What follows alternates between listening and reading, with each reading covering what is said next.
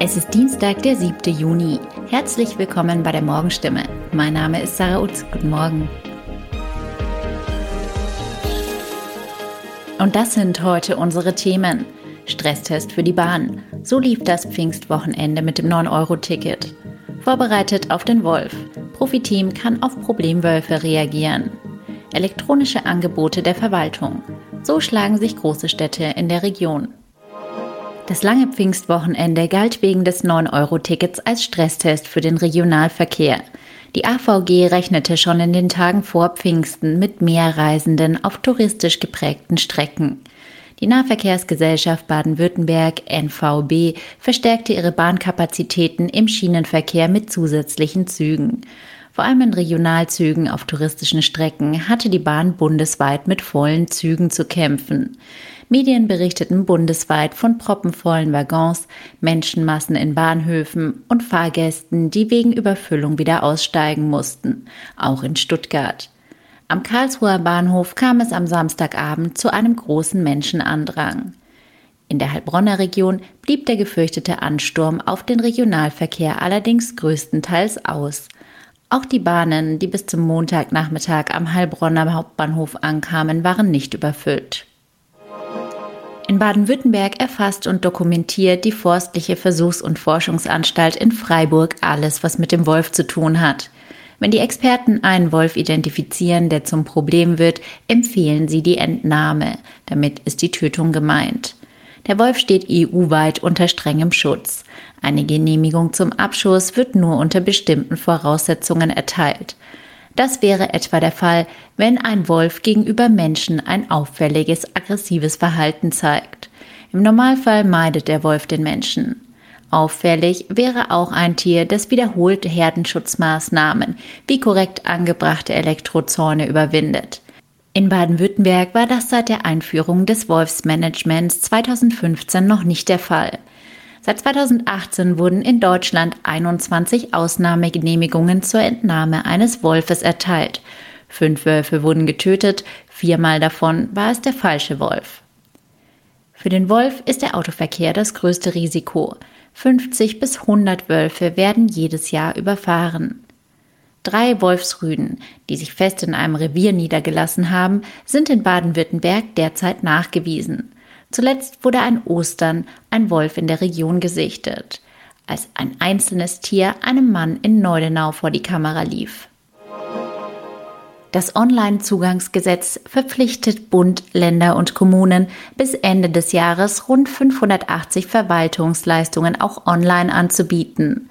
Für die Reservierung eines Wunschkennzeichens, die Anmeldung des Hundes oder den Antrag für einen Bewohnerparkausweis Früher war ein Vororttermin im Rathaus oder Landratsamt unumgänglich.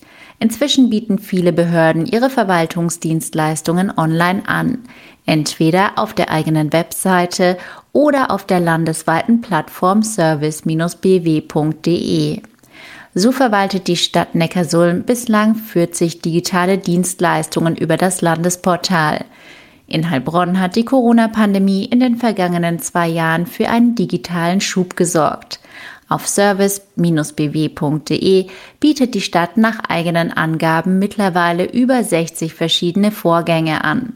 Die Stadt Öhringen arbeitet noch daran, erste Prozesse über das Portal zu ermöglichen. Soweit die Nachrichten aus der Region. Übrigens, zum 50-jährigen Bestehen von Deutschlands größter eigenständiger Weingärtnergenossenschaft strömten am langen Wochenende zahlreiche Besucher zum Sommerfest. Fotos und einen Bericht zur WG-Feier gibt es auf stimme.de. Ausführliche Informationen und Nachrichten finden Sie wie immer in unseren Zeitungen oder auf unserer Webseite stimme.de. Haben Sie Fragen, Kritik oder Anmerkungen zu unserem Podcast? Dann schicken Sie doch einfach eine E-Mail an podcast.stimme.de. Weiter geht es mit Nachrichten aus Deutschland und der Welt mit unseren Kollegen und Kolleginnen aus Berlin. Vielen Dank und schönen guten Morgen. Ich bin Michelle Gradell und das sind heute unsere Themen aus Deutschland und der Welt. Der britische Premierminister Johnson gewinnt das Misstrauensvotum. Der Prozess nach einem Mord an einem Crime Reporter in den Niederlanden startet und Deutschland spielt heute Abend in der Nations League gegen England.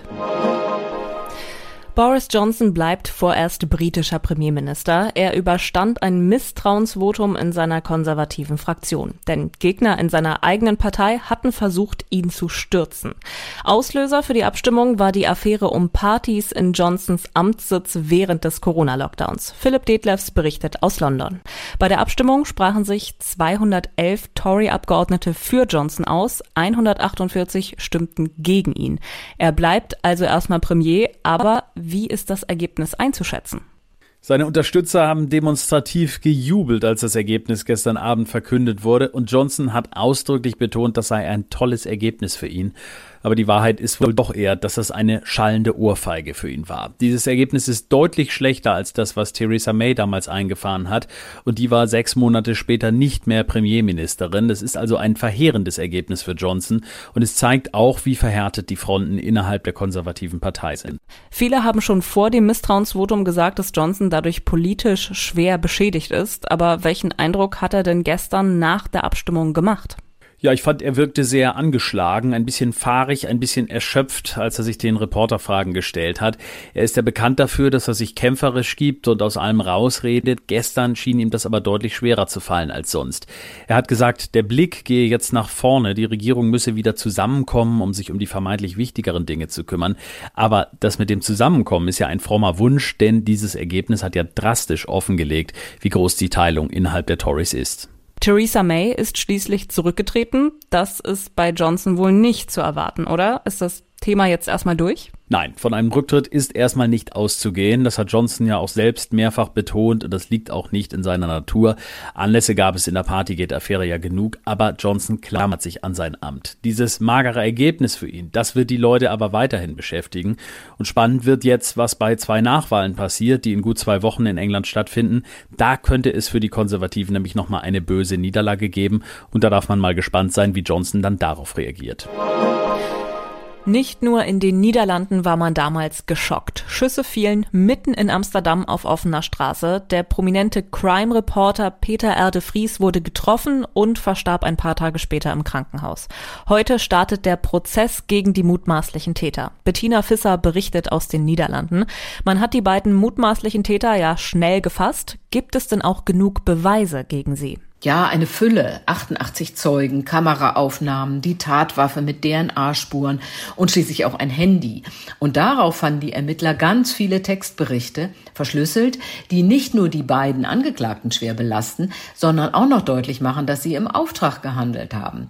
So hat ein Unbekannter ein Foto des Reporters auf dem Handy geschickt und dazu geschrieben, den Hund müsst ihr haben. Weiß man denn, wer den Auftrag gegeben hat und wird man die Drahtzieher jemals bekommen? Ja, die Staatsanwaltschaft geht davon aus, dass eine sehr brutale, berüchtigte Drogenbande dahinter steckt. Der Boss der Bande, Ridouan Tachi, der steht gerade mit 16 anderen wegen mehrfacher Morde vor Gericht. Und der Reporter Peter Erde Vries war Vertrauensperson des Kronzeugen in diesem Mammutprozess. Und bereits der Bruder des Kronzeugen und auch sein Anwalt waren zuvor schon ermordet worden.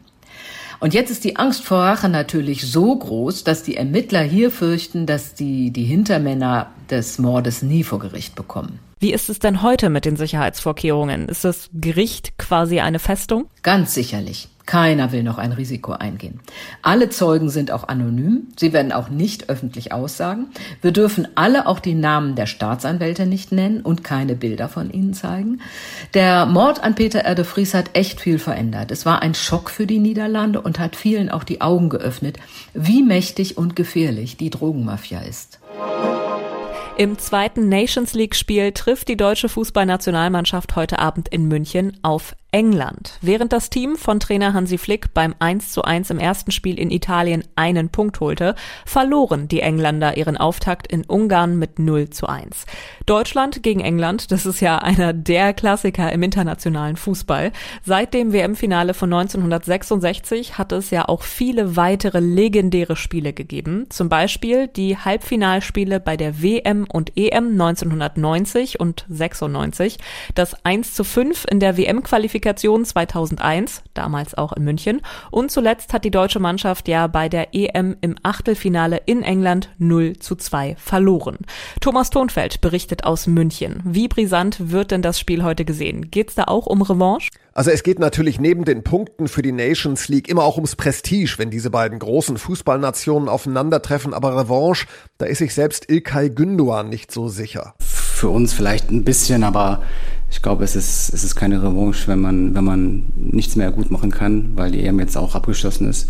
Es geht eher darum, einen guten Gegner zu schlagen, sagt Gündoğan, der ja selbst in England spielt, bei Manchester City und der dann natürlich auch die Gemütslage beim Gegner einschätzen kann. Gegen Italien hat der deutschen Mannschaft ja vor allem die Intensität gefehlt, um das Spiel zu gewinnen. Was ist denn jetzt heute gegen England zu erwarten? Also wenn man Hansi Flick glauben mag, dann können wir eine deutsche Mannschaft erwarten, die gegen England zumindest länger dominiert und anders gegenhält, als das in Italien der Fall war. Äh, es hat sehr gut ausgeschaut im Training, da war die Intensität gut. Der Bundestrainer wird auch eine andere Startformation auf den Platz schicken, das hat er schon angekündigt. England hat ja nun auch ein bisschen überraschend sein erstes Nations League Spiel in Ungarn mit 0 zu 1 verloren. Wie ist der Gegner denn jetzt heute einzuschätzen? Ja, natürlich enorm stark. Also daran ändert auch diese überraschende Niederlage am Samstag nichts, denn die Engländer haben natürlich eine enorme Qualität und das weiß Hansi Flick ganz genau. Es ist enorm wichtig, dass wir auch dagegenhalten, weil natürlich gerade in der Premier League wird ein sehr intensiven Fußball gespielt, sehr körperlich auch betonter Fußball gespielt und äh, auch wenn man die, die Spieler sieht, Harry Kane vorne äh, ist ein Weltklasse-Stürmer. Also wenn England halbwegs Normalform erreicht, dann ist das der dicke Brocken, den Flick erwartet. Der Tipp des Tages heute für alle, die jetzt nach dem Pfingstwochenende noch mehr Lust auf Urlaub bekommen haben. Denn der Sommer steht ja vor der Tür. In ein paar Wochen starten die großen Ferien. Aber wird auch der Sommerurlaub teurer, wenn gerade in allen anderen Bereichen die Preise steigen? Wie sich das auf den Urlaub auswirkt und welche Spartipps es gibt, weiß Thorsten Schäfer vom Deutschen Reiseverband. Die Energie- und Lebensmittelpreise sind hoch. Wie sieht es denn nun bei den Urlaubskosten in diesem Sommer aus? Die gute Nachricht für diejenigen, die eine Pauschalreise gebucht haben vor Wochen, das sind Preise, die sind stabil, die werden auch nachträglich in den allermeisten Fällen nicht mehr erhöht. Wer jetzt noch nicht gebucht hat, sollte möglichst schnell buchen. Bei der Pauschalreise gibt es preisstabile, eine preisstabile Entwicklung für diesen Sommer. Also nicht zu lange zögern. Auch die Reiseveranstalter werden, wenn die Kontingente ausverkauft sind, nachkaufen und dann werden auch die höheren Energiepreise und Lebensmittelkosten auf die Reisepreise wahrscheinlich durchschlagen.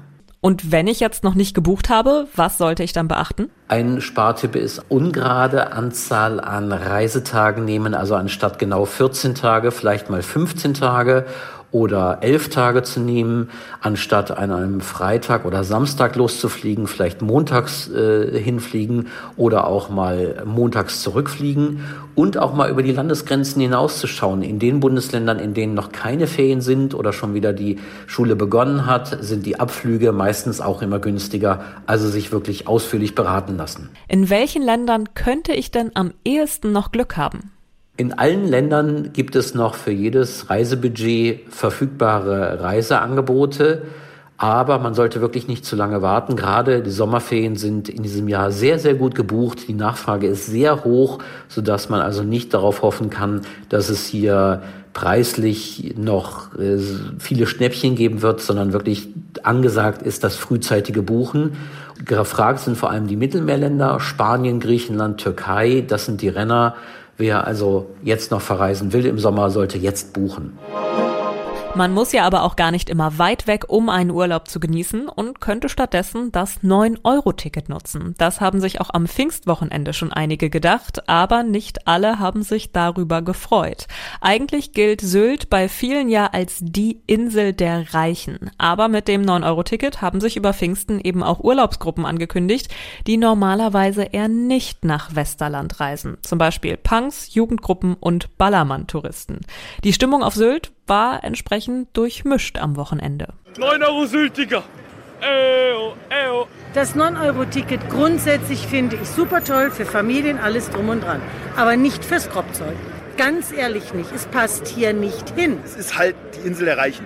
So, da sind nicht die Leute, die hier wohnen und arbeiten mit gemeint, sondern die Leute, die irgendwie Urlaub machen und ihr drittes Ferienhaus hier haben. Und den Leuten auf den Schlips zu treten, ist natürlich auch ein Anspruch. Wer hätte Sylt nicht gesagt, scheiß Geringverdiener wollen wir hier nicht haben, werden wir ja. nicht her. Wir sind nur deswegen hier. Pfingsten ist Sylt ja sowieso echt mega voll. Ich würde aber sagen, dass man keinen Unterschied im Vergleich zum letzten Jahr feststellen kann, wo es das 9-Euro-Ticket nicht gab.